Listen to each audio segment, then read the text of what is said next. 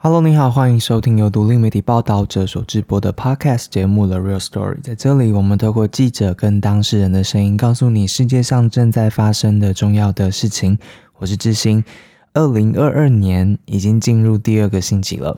不知道大家过得怎么样？录音的今天呢，气温非常的低，报道者办公室非常的冷，但是报道者办公室呢依然忙碌。早上，同事们协助乌干达的学生 Collins 开完了记者会。我们的寄职奴工专题引起非常大的回响，所以社群同事很忙，他们忙着处理照片授权的事。行销部接着许多捐款的电话，或是大家在问怎么样帮助这一群外籍学生。同时呢，疫情的情况也一直在变，所以我们有另外一部分的同事每天守着记者会，更新每天最新的疫情数字，也让大家知道在这样的疫情情况之下该如何面对。在过去的一周的周末啊，我们其实也办了一些活动。在低温之中呢，我们到了台中的科博馆，跟将近两百位的赞助者一起度过了一个寒风中蛮暖心的夜晚。赞助者在跟我们面对面的时候，说了很多鼓励的话，以及他们为什么觉得报者这个媒体可以在他们生活里面扮演一些角色。但同时呢，他们也问了各式各样的问题。其实我们的天使赞助者也会透过 email 来提醒我们说。还有很多人不了解媒体的生态，不知道报道者是一个什么样子的组织，或是说不理解这样非盈利的模式到底有什么样特别的地方。所以啊，我们其实有在想说，其实我们还需要做更多的对话，更透明的让大家知道所谓报道者的日常是什么，或是说在我们这边呢，记者的工作方法是哪一些。还有我们在第一线看到那些酸甜苦辣，都是大家所好奇的。所以像今天这一集呢，我们就请了我们的同事们来跟大家聊一聊他们的二零二一年是怎么过的。我们让记者们自己选择他们想说什么，他们想分享什么，所以就摆着麦克风，让他们跟大家一起回忆他们的二零二一。所以接下来你会听见五个记者在二零二一年的经历跟感受。跟着他们呢，一起回顾二零二一年的几件新闻大事，听他们的分享。其实我又再一次的看见了那一些报道，在时间转动之后呢，会凸显出来不一样层面的价值。那也会想到说自己在这个工作上面一年又一年的这样的坚持，好像好像会有一些意义。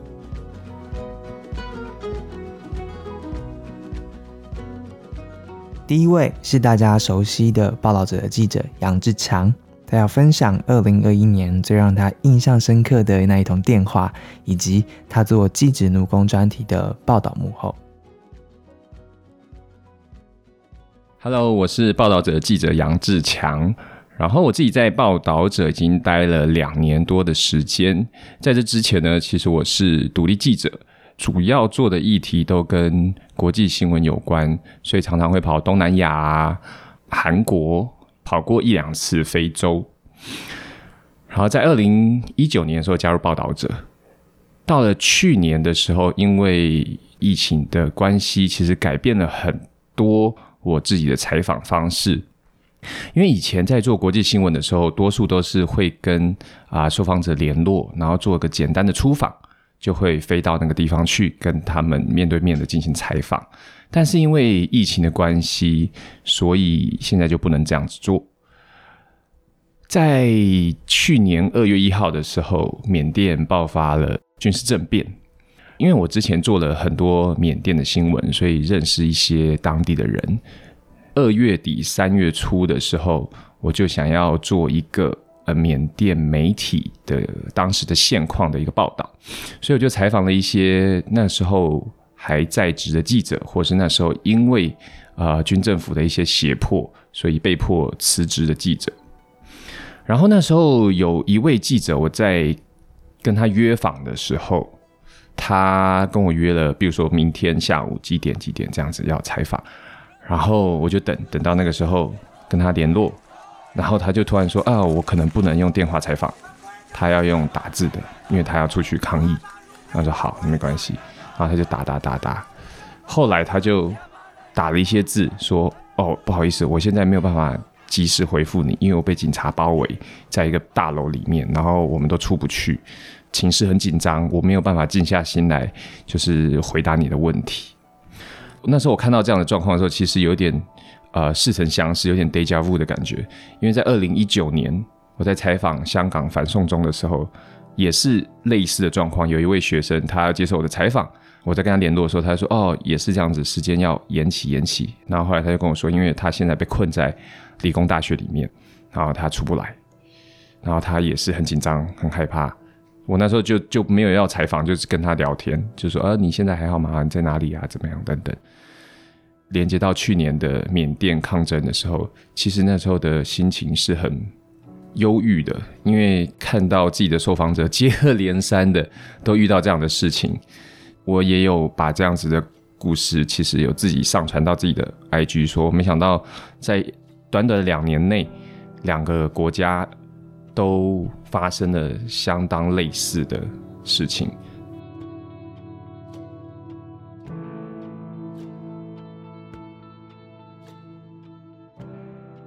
嗯，虽然最近就是像我刚才最早讲的，因为疫情的关系不能出国采访，但是还是我自己还是会努力的找在台湾的国际议题。然后，因为我们最近花了大概几个月接触这个议题，也就是外籍生在台湾遭到剥削的议题，然后主要其实是在探讨台湾的外籍生，他们是从东南亚。南亚甚至非洲的外籍生，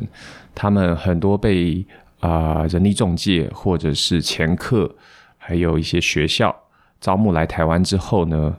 这些学校他们原本的承诺，例如说奖学金啊，或是他们会用英文上课啊，或者是会帮你媒介到一些啊学用相符的工作，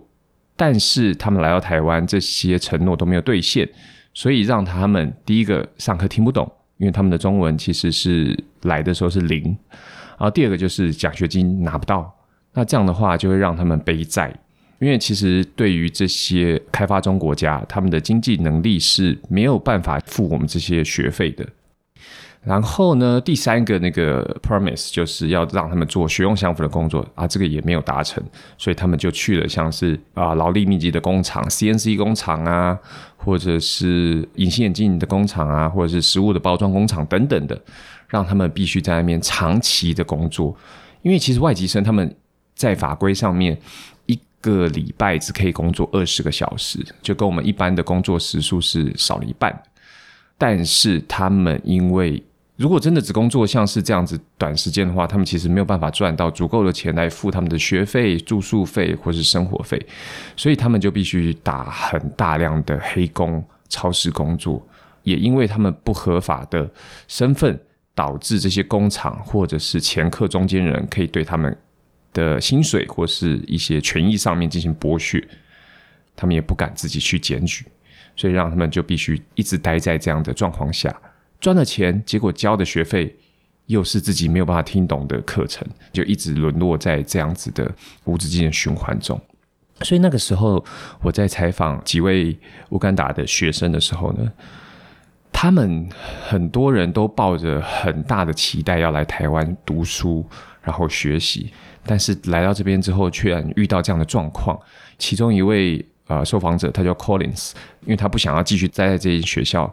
他转学到另外一间体质比较好的大学，但是他前面的那间大学呢，因为不愿意让他自己离开，所以把他退学，继续追他之前欠下的债务。这间学校甚至去函教育部，希望教育部对这位 Collins 进行惩处，因为 Collins 没有按照既定的法规离开学校之后再加入另外一间学校，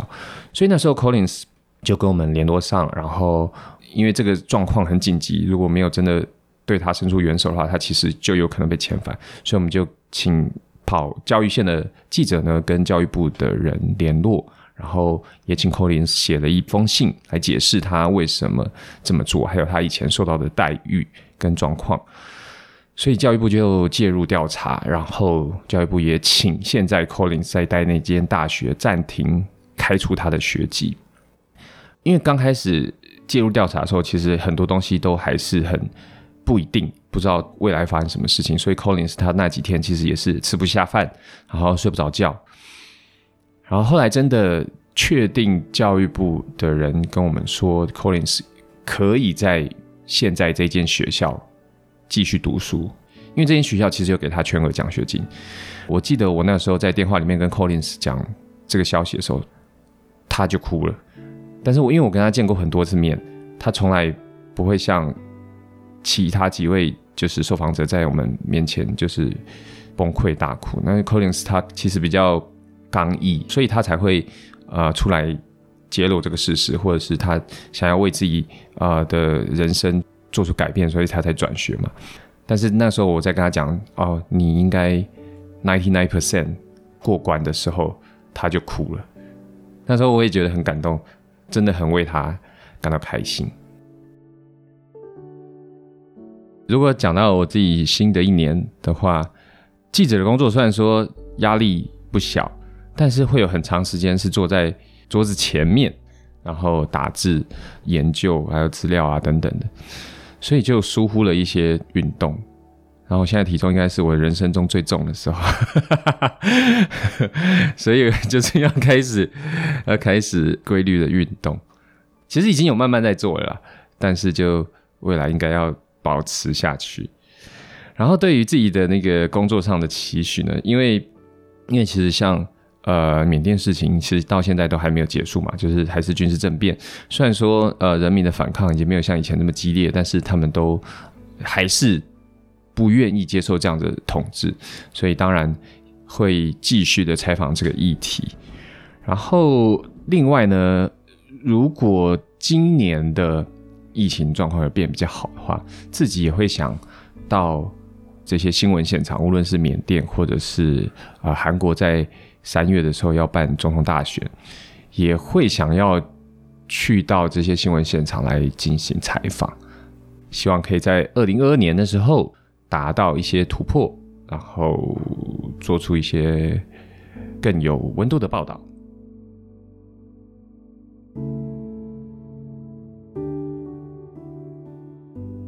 谢谢辛苦的志强。嗯，体重的部分是我们许多人的工作伤害，所以你会在接下来的分享会一直听到大家谈到健检报告上面的那一些红色的数字。希望新的一年我们都越来越健康。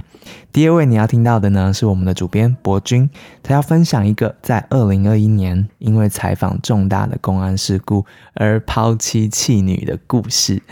我最讶异的是，他说他的女儿跟老婆已经都习惯了，所以在此要借机向所有记者的另一半以及记者的家人们致敬。各位听众，大家好，我是报道者主编，我叫博君。那我在报道者呃大概一年半的时间，我在媒体工作呢，大概已经有十七年的时间这样子。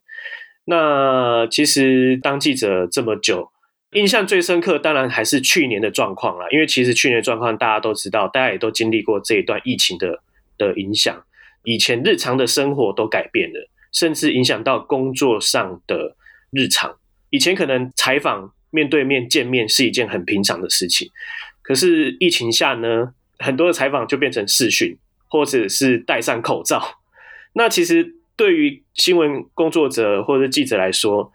呃，没有面对面采访。就好像隔了一层衣服瘙痒一样，那个感觉就是会会会疏离了一点，或者是说没有那么真实了一点。那甚至戴着口罩采访呢，我们就不知道受访者的表情，就不知道对方的心情是怎么样。就有有表情可以看出一些一些端倪这样子。当记者那么久，真的去年疫情的影响之下，真的是一个非常令人家深刻的的一年啊。对。那除了疫情之外呢，其实。去年我觉得最印象最深刻的其中一件事，就是花莲泰鲁格号的火车事故。那其实那一天呢，刚好是所谓的春节连假，那一天也刚好是我太太的生日，排好了说要出游去玩。那也这么凑巧要去花莲，大概十点多，我们准备坐火车出发嘛。那准备要上火车的时候，那时候就收到，因为我跟我太太都是媒体人员，那第一时间就收到了呃相关的讯息。这个讯息是很简单的，呃，花莲有一部火车出轨，那一些消防单位就准备要出动去救援。我们第一时间收到的讯息是这样子，那那时候我就想说，哇，糟糕，怎么会出轨？那出轨是不是就会让火车火车的时间 delay 延误？那会不会就是到花莲时间就是有耽误到了？第一个念头是是考量到这个，其实是没有想到说有这么大量的伤亡的人数。那随着就开始上火车了嘛，那就随着时间的呃呃呃演变，就过了一个小时之后呢，其实慢慢越来越多的资讯就出来了，就发现不对劲哦，因为那个伤亡人数是一直在跳的。那我记得是原本从可能五人，那后来跳到十人，然后一直跳到呃十人以上以后呢，我就觉得不对劲了，就觉得这应该是一个大事件。可是呢，那时候我也刚好被卡在往花莲的路上，刚好在宜兰的东澳火车站，那那那部火车就就临时停车了，因为那个站是没有停的，火车的门也没开，他就广播说啊，火车在在此临时停车，因为前面事故。那那时候你知道记者魂那时候就会出现，就会放不下这一切了，就会想说，那我怎么可以到达现场？我怎么可以去采访？就会开始去思考这些东西。因为其实我我虽然是在火车上，但是我评估了一下，我离事故现场其实是非常近的。可是我又没有交通工具，那我怎么办？然后我又被困在这一个这一列火车上，所以那时候呢，我就立刻跟我另一半讨论说。哦，那我我我是不是可以去支援？因为因为我们都是媒体工作者嘛，那他也理解说在新闻工作上的一些一些困难啦，就是就是如果家人另外一半或者是家人有在媒体工作的话，其实有时候遇到事情的时候，就是必须放下一切，呃，放下小孩这样子就冲了。那那就立刻下了火车，没有工具怎么办？那我就想说，那是不是可以去借交通工具？我我我附带形容一下那天的状况，就是说，呃，因为他死伤人数太太多，所以必须要加派很多的救援单位，包含新北，包含各地的消防队，其实都是大量的派遣救援单位过去到那边去。刚好又那天又是连假，本来交通就很塞了，加上这个救援单位前往的时候，他一定会经过一些管制，所以我我第一时间研判就是，如果开车的话，一定塞住。因为就这么一条路，就苏花公路就没有了，没有别条路了。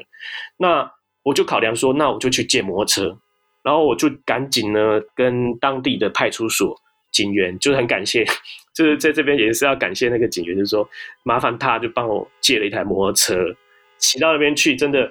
哇，原来是真的非常的遥远这样子。那一路上就是看到非常多的消防车啊，或者是救护人员，也是往那边的方向冲。那这个情况就非常的紧急，也就是因为这样子，所以我在蛮前面的时间就到达了现场。我第一时间到达那个现场呢，我先找到了一个制高点。那我看到了，呃，整个火车其实还是卡在隧道里的状况，警消人员就是在里面进行抢救，这样子，不断的有有有遗体被抬出来。那时候我就是心情就非常的沉重，就觉得说，呃，记者在这些现场的时候。采访跟心中的那个那个呃，因为因为人都会有不舍嘛，会有恻隐之情嘛。那我那时候就会分离我的思考模式，我就会放下那个那个不舍跟难过，我就可能就是只专注在在于这个工作的现场这样子。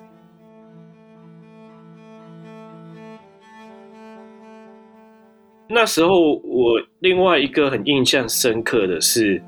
家属。就是后来的新闻资讯就可以看到说，哦，那一班其实是很多是花莲人或者是台东人所搭乘回乡的班次。后来就有一些家属到现场，那那些家属到现场就可以看出他们是很慌张的，有些甚至可能打赤脚，因为他可能是住住附近还是什么之类的，就是那个焦急感是让我很就是很不舍的，就是说他会一直问。挡住他们的人，可是挡住他的人，其实他也不知道他的家属在哪里。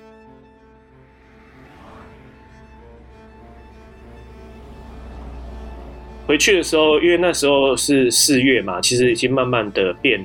热了。那那时候也是穿短袖出门，那时候也没想到哦，其实晚上会这么的冷。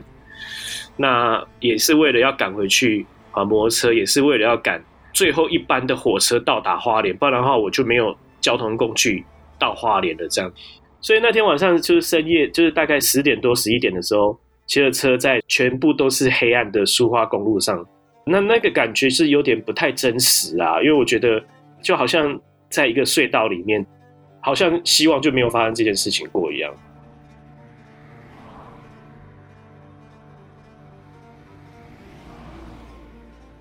哦，那跟孩子说，其实我女儿比较大了一点，她可以理解我的离开，就是我我我突然离开这件事，因为其实小朋友都会有个期待，就是我我相信各位都会有这样的状况，就是说小时候可能爸妈答应带你去哪里的时候，你就会一直期待去那边。我其实我女儿比较大了，就是一直跟她沟通，就说哦，那爸爸先出去忙忙一下，那晚上就回去陪你吃饭这样子。就是因为我女儿蛮黏我的，就是说啊，那晚上再陪你睡觉这样子。那她就是稍微能够理解，可是到了晚上，其实在吃饭的时间我还没有办法走开。那我一直到深夜的时段，我才回到花莲。回到花莲的时候，他们已经睡了。我太太的转述就是说，小孩其实在吃饭的时候已经等不住了，他就一直问说：“诶，那爸爸呢？爸爸不是说要要一起来吃饭吗？”这样子，其实说实在也。也也快乐不起来。那其实后来我们也就中断了这个这个整个的行程，因为其实大家都要支援的。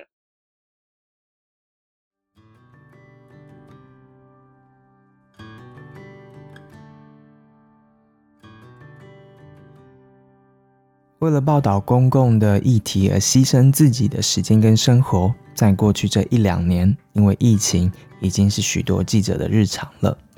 疫情新闻的难度其实有许多种，其中一种是时效，另外一种是知识门槛，然后还有体力。接下来要听见的是两位报道者的记者，他们与时间赛跑、与病毒赛跑，以及试图跟上全世界最新科学研究的努力。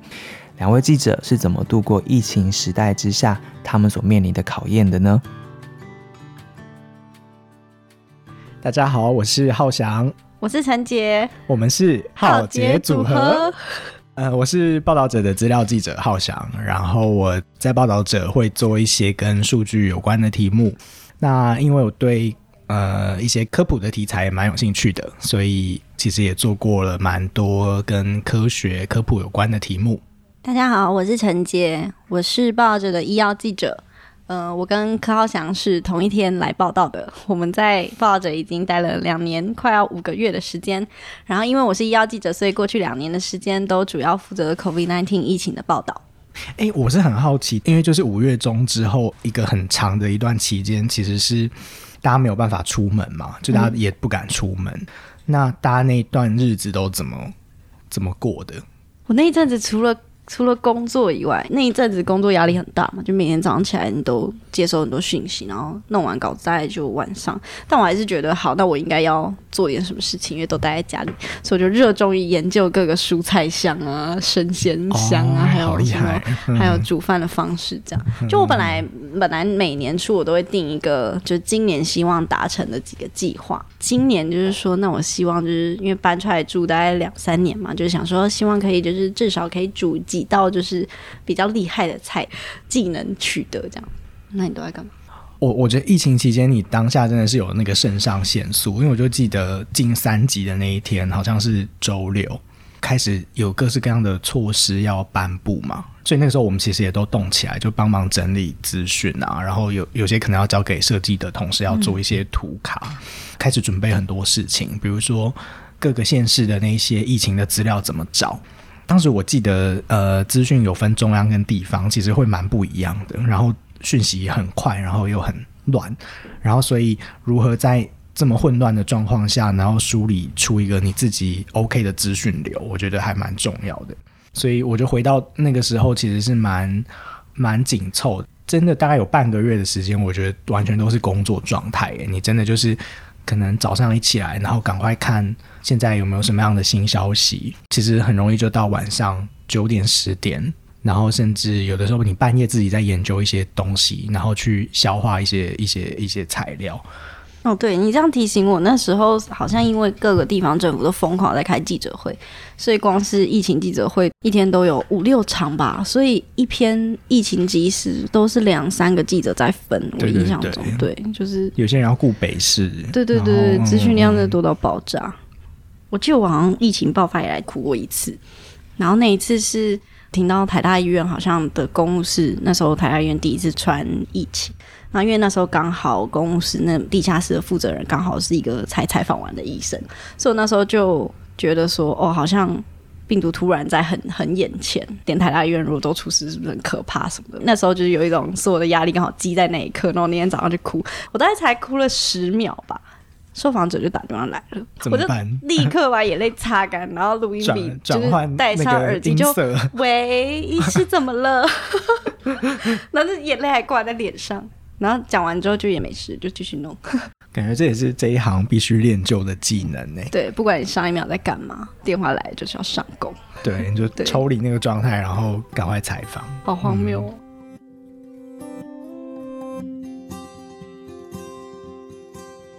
这是我的二零二一，我觉得很呃很重要，然后非常深刻的一点，就是我们真的在一年内做了非常多跟疫情的科普有关的题目。包含疫苗的页面啊，然后还有变种病毒的页面，还有年底最后有一个药物的页面。呃，我觉得这些记录还蛮珍贵，然后很有始有终。尤其在现在就是这个资讯量特别大，然后节奏非常快的环境之下，大家常常都说哦，新闻的那个生命周期越来越短。那我觉得能留下，也许它生命周期稍微长一点，然后更比如说知识导向吗？的一些作品，我觉得就是也是蛮蛮值得为自己鼓励的。呃，大家如果还记得的话，我们在二零二一年的三月的时候，我们就已经开始在做一个疫苗追踪的页面。不要觉得说哦，那个页面其实就是点进去啊，各式各样的数据或者是疫苗的 Q&A 问答，其实它。背后其实涉及了非常多资料的整理、数据的整理，然后我们必须要能确保拿到这些很庞大的资料，然后把它呃筛选、编辑成对读者有意义的资讯，其实就是一个化繁为简的过程啊，最后才能变成大家呃看到的这种作品。而且刚刚浩翔提到这个化繁为简，虽然是简单的四个字，但真的很痛苦。就是因为我们访的专家都是真的非常专精于这个领域的学者，那他们说的话当然就会非常的难懂。我真的记得有一个药物的采访，第一次采访完之后，我跟浩翔就这样愣在那个视讯前面，然后想说，我连逐字稿都打不出来，现在要怎么办？光是我们自己要弄懂，然后再想办法图像化或者是在文字化，这整个过程都要花很久的时间。而且因为时间拖得越久，搞不好有些东西又有一些新进度，所以你又要重新再采访过，所以就一直轮回，一直轮回，需要不断跟时间赛跑啊！因为真的变得太快了，你可能这个月、下个月可能完全整个进度是完全不一样的状况，对。在六月初吧，六月初的时候有推出一篇就是 RT 值的报道，比较是工位层面的报道。我跟大家分享一下这个幕后的故事。因为五月底那时候我们想说，就是要要找到这个 RT 值的数据嘛，我们就跟 CDC 去要这个数据。我那个时候是没有跟他们要到这个资料，可能原因是说这个比较专业的数据啊，那怕就是可能大家。把它写错了，怎么样可能会不好？其实当时我们想法很简单啊，我们想说，因为我们做图表要有 raw data，那后来我们想说，哎，那到底还有什么方法可以把 RT 值这个资料叫出来？然后，所以后来我们是有找到，其实线上像哈佛大学，然后 WHO 那边他们有有做那种试算器，因为 RT 值它就是基于你的各天的发病人数，然后可以去做推估。它有一个数学的统计的方法可以来做，所以我们就是用了一个计算器，然后去复刻那些数据，那后来才有这个 RT 值的报道。大家听到这边会不会已经 已经抗议？那时候 真的是一片混乱，因为会觉得想要做这个报道，是他如果现在再回头看，会是一个很重要的记录。因为那个数字的意思就是说，你在那个当下，你不管做了什么样防疫的手段，那个 RT 的数字其实就代表说，在当下一个感染者到底可以传染给多少个人。你这样就可以去推算说，在这个时间点，到底疫情的走向是到了呃爆炸的高峰，还是说它有慢慢开始下降？所以。是从最早什么泸州万华群聚啊，然后到后期最后面六月初的苗栗的义工群聚，都把一波一波的疫情去用它的 RT 数字来看。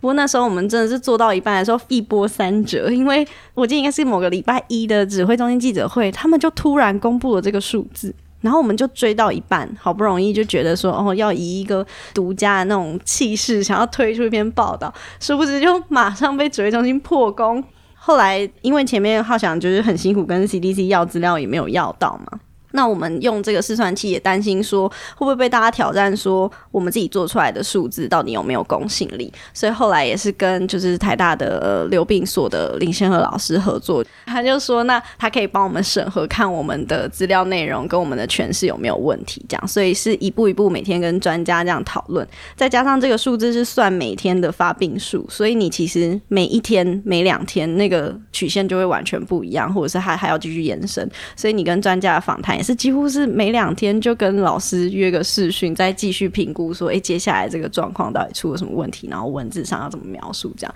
所以这一篇是真的印象很深刻，因为真的是 那那两个礼拜还是三个礼拜，但每两天都在重复更新这里面的内容。因为在那个当下，其实做流病的老师应该也都是很忙的，因为疫情当下他们应该很多事情要做，那所以也是很感谢我们的受访者愿意提供这些协助。我还看到有一个读者分享之后留言说，现在大学教授好辛苦，还要帮记者改作业。对对对，那篇好像我记得回想真的蛮好的，然后也真的是工位领域的一些人也有看到，其实蛮戒慎恐惧去做那一篇。我记得那个读者就是说，哎，他本身是做工位的嘛，他就说，哎，这好像是呃我们本来该做的事情，然后报道者有做，听到就是觉得，哎，有人看见，还是蛮蛮蛮温馨的。嗯，我也是有收到医师联友，就是有标记我说，哎，他身边的医师族群都在传这篇，然后觉得写的不错。不过我自己觉得，我有一个这过程中很好笑的事情可以跟大家分享。我在三级警戒中间有一天周末。突然，指挥中心说了一个词叫“校正回归”，然后大家就是都爆炸啦，就想说“校正回归”是什么东西？这样，然后我们的主管慧君就在群组说：“哎，要不要来出一个？就是我们有一个科普类的小知识的文章，叫 Mini Reporter，就是会稍微介绍一下几个名词。就说：哎，要不要来？就是疫情，就是工位的统计学，就是来讨论一下校正回归是什么。”然后其实我大学是念就是医药相关的领域，就是医院管理。那大学的时候就有学过工位跟流行病学，但是因为我大学的时候就是学不好，流病都没有及格。然后我就想说，哇，就是人生真的是走到了这个地步哎！就是你想说，哦，后来都念了新闻，都当了记者，但没想到有一天还要回去翻流病课本。我就回去跟大学的流病老师忏悔，可不可以请他，就是他就作为受访者，就是。告诉我说，现在到底要怎么样判断这个状况？校正回归到底是怎么样的词？那流行病学上有什么意义？那一段时间觉得很好笑，就会觉得哇，真的是逃不过，什么事情都逃不过。我觉得逃不过，真的就是维护这件事情。大家如果有有在 follow 我们的话，会知道我们前年就是二零二零年就已经先做了疫情的及时业嘛，去年有了疫苗业，现在有做了一个药物业，那中间还有一个变种病毒业。所以其实是蛮呃全面的去去制作这些不同领域的页面，然后我们都是希望它是一个可以不断更新资讯的的功能，然后能能产生这些功能，然后所以它就有很大的这种维护的成本，比如说每天。呃，如果指挥中心公布了新的数据啊，新的疫苗接种的数据，那我们就必须要更新。也还好，就我们还有一个，还有还有攻读生禁言，然后还有市民，就是有协助分担掉这一些劳务这样子。不然那个真的是每天你可能就哇一个小时，久的话可能两个小时就花在这上面了。你过去一年有休假吗？我刚刚就想说，他一定会问我这一个，因为。我想一下哦，好像是好像没有什么真正放到长假，对。但我现在也是蛮想要，就是觉得好像可以放一个长假，然后去个去个收不到讯号的地方，然后好好的那个放松一下，这样子。是啊，因为我在三级警戒的前一个礼拜刚好休了一周的假，然后我就想说，哎，浩翔好像都没有在休假，一波接一波，对，一波接一波，对，然后就二零二二了。觉得哇，我人生瞬间就增加两岁，我直接偷走两年，所有所有人生的计划都停摆跟消失，所以我觉得现在看起来就是不可能回到没有病毒以前的日常了。那要怎么样去适应新的被摧残过后的新的日常跟新的生活，我觉得可能是，可是我自己或是大家读者可能也可以想一想的，就好像不要觉得说等疫情结束之后再做某些事情，可能现在就是你就真的要好好的规划一下接下来在这个状态之下是不是可以再更享受生活一点。好想你的二零二二年的展望是什么？我希望今年可以生活的更健康一点。嗯，我们公司去年的时候啊，就是有这个员工的健检嘛，然后就收到了健检之后，就看到上面有一些开始看到一些红字了，然后觉得有一点警讯，对，就觉得好像应该要好好的健康的生活，健康的工作，所以也祝福听众朋友们 都身体健康。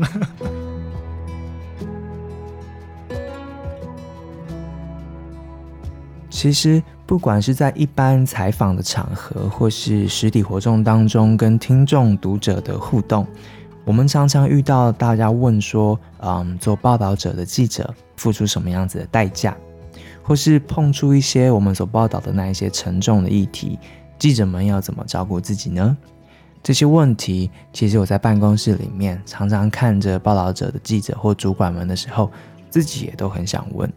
他们的工作真的不容易，他们要跟上新闻议题的时效，要快速的调度团队，要把关大小文章的品质。在此之外呢，他们还要募款，要对抗政治的营运上的挑战跟可能的各种压力。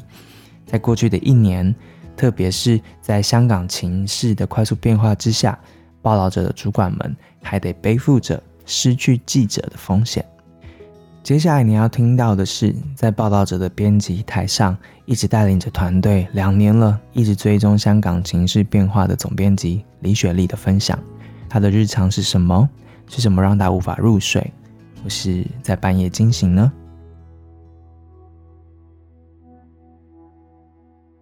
大家好，我是李雪莉，我是报道者的记者，现在担任报道者的总编辑。我过去的一年。呃，如果要用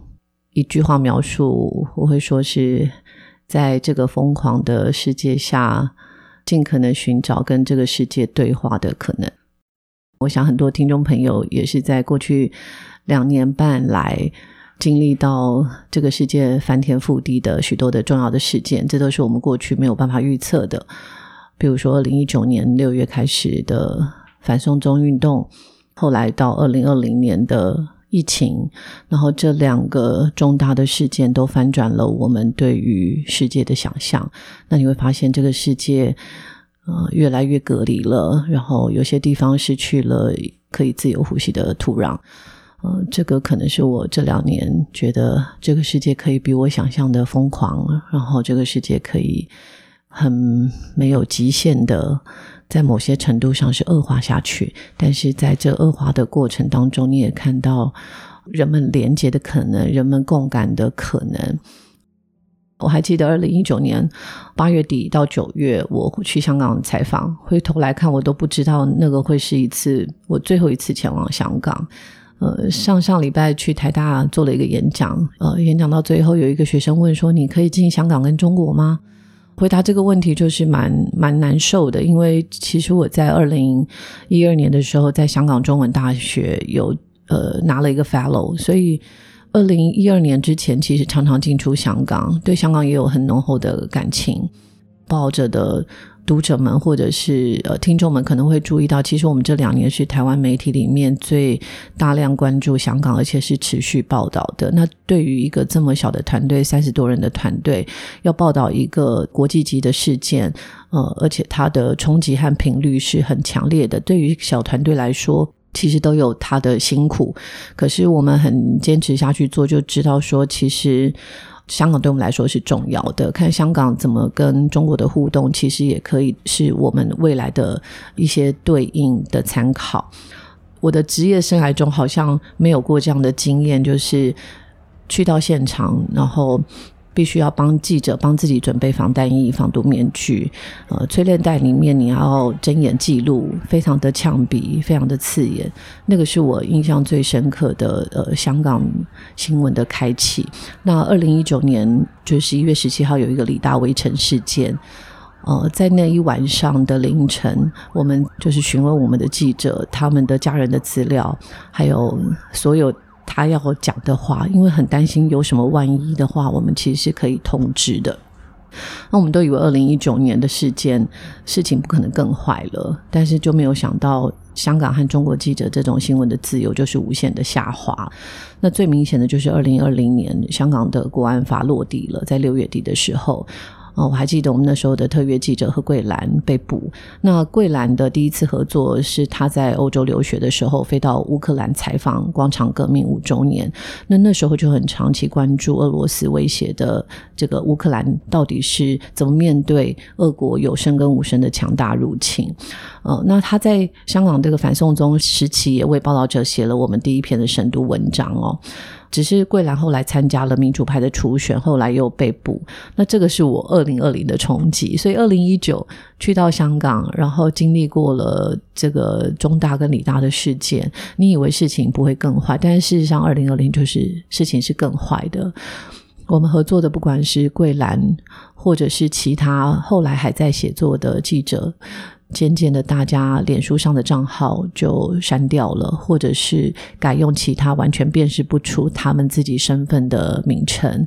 我们沟通的管道也都不一样了，也不会在其他的管道上，包括特别是 WeChat 或者是脸书上沟通，因为都很担心被追踪。那我们最好的朋友之一，包括中国前一阵子被捕的记者黄雪晴，我还记得跟雪晴通电话，那时候我们还彼此鼓励，我还说啊，希望他能够顺利到英国去念书。可是没有想到，在去英国念书前一天，他就被呃广东的公安逮捕了。那我们现在还不确定他的下落。呃，所以是这两年，我刚刚说是一个 疯狂的世界，就是不是在遥远的塌方。呃，虽然看起来有一点距离，可是那个疯狂就是每天出现在我的梦境里，出现在我跟朋友的对话里，然后出现在跟我合作很深刻的、呃有革命情感的这些，不管是记者朋友或者是 NGO 的朋友。呃，我觉得那种。疯狂那种集权，呃，还有那种对于精神和身体的这种凌虐这件事情，我都不觉得会出现在这个时代的，呃，尤其在自由的国家里面，比如说香港，可是它都出现了，所以呃，这个可能就是我其实不只是今年哦，就是从二零一九年年中间一直到现在，持续长达两年多来深刻的感受。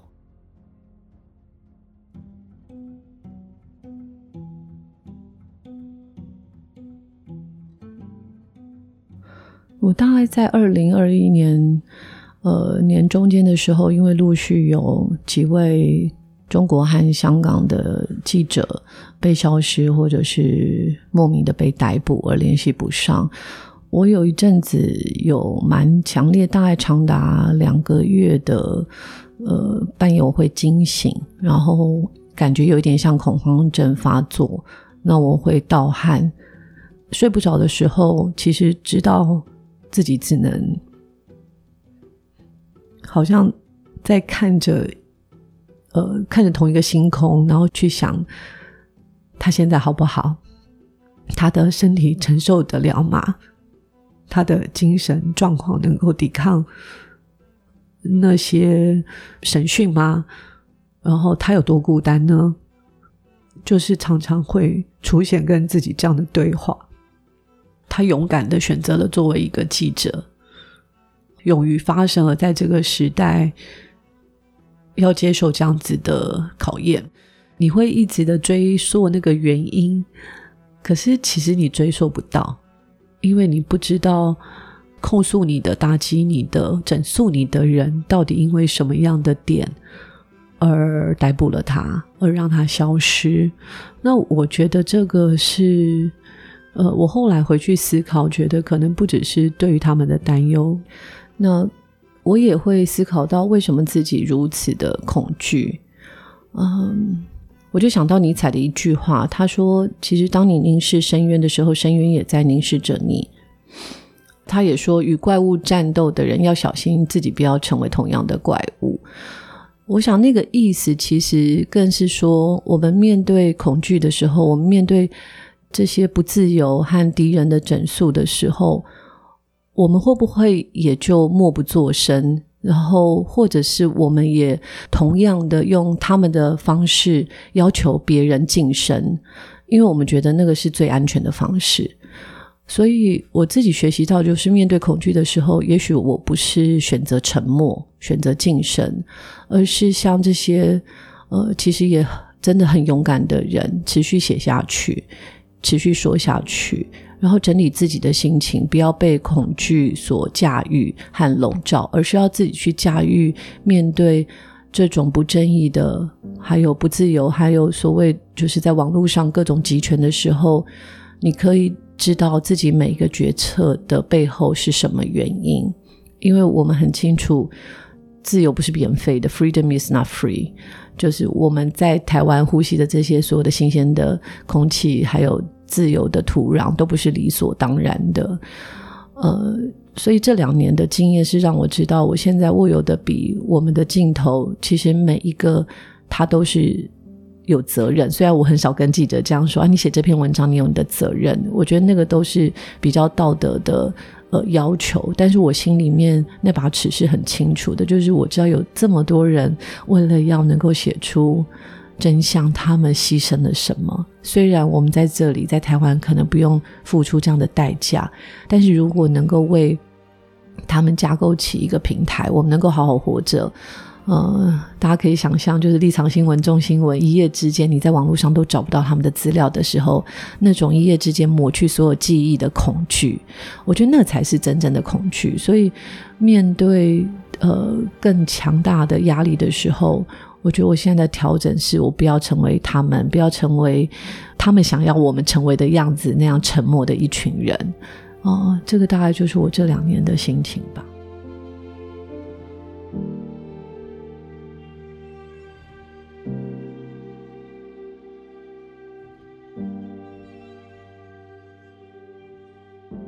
以上你所听见的是我的五个同事们的分享，很谢谢同事们如此坦诚的把自己的脆弱、自己的自我怀疑以及感受到的那些正能量跟所有人分享。希望你更理解了记者是什么样的一份工作，他们是如何跟你一样，在二零二一年的各种大小事情中努力一步一步的往前走，或是往前爬行。如果你有听见的话，他们也都说了，读者的任何一个留言寄来的信啊，或是捐款啊，都是他们会记着一整年的最重要的大事之一。这边欢迎大家尽情的跟我的同事们告白，不管是设计啊、摄影啊、工程啊、行销部门啊。热烈欢迎大家透过各种方式给他们鼓励。你可以在 Apple Podcast 上面给我们五颗星留言，你也可以在上岸的平台上面抖内我们，然后写下你想要跟他们说的话，或是到 IG 上面呃报道者的两个账号跟我们大量的互动。然后当然你也可以到报道者的官网上面以单笔捐款或是定期定额的方式告诉我们我们做的事情有一些些价值，你想要跟我们一起走向更远的地方。谢谢你今天的收听，而且听到了最后。如果你还想知道报道者不同的面向，或是想要理解记者这工作更多的问题的话，欢迎来信点菜。我们会在呃心有余力之时呢，用透明的方式让大家更理解报道者是什么样的一个组织，我们在追寻着什么样子的一个理想。谢谢你的时间，我们下次见，拜拜。